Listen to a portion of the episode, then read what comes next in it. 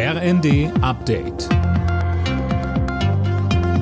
Stündlich neu. Auf den Punkt informiert.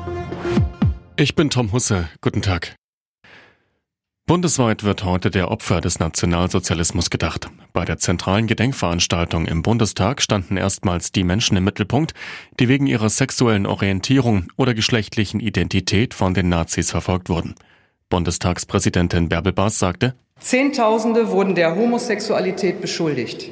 Schon das genügte oft, um ihre gesellschaftliche Existenz zu ruinieren. Mehr als die Hälfte der Männer wurden verurteilt, meist zu langen Haftstrafen und Zwangsarbeit. In einigen Fällen wurden Männer zur Sterilisation gezwungen, viele in den Selbstmord getrieben. Wer nicht den nationalsozialistischen Normen entsprach, lebte in Angst und Misstrauen. Der Bundestag hat heute außerdem erstmals über die Wahlrechtsreform beraten. Ziel ist es, wieder nah an die Zahl von rund 600 Abgeordneten zu kommen. Die Ampelparteien wollen dafür Überhang- und Ausgleichsmandate abschaffen. Die Union fordert, die Zahl der Wahlkreise zu reduzieren. Wie kann der Lehrermangel an Schulen gelindert werden? Dazu hat eine Expertenkommission nun Vorschläge vorgelegt.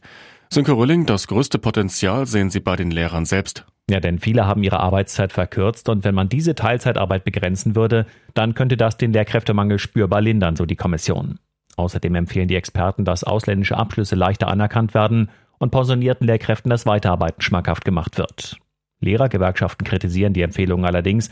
Damit werde der Druck auf die Lehrkräfte nur noch erhöht, heißt es vom Deutschen Philologenverband, und das werde zu mehr statt weniger Unterrichtsausfall führen. Nach 15 Pflichtspielen ohne Niederlage will RB Leipzig heute nachlegen.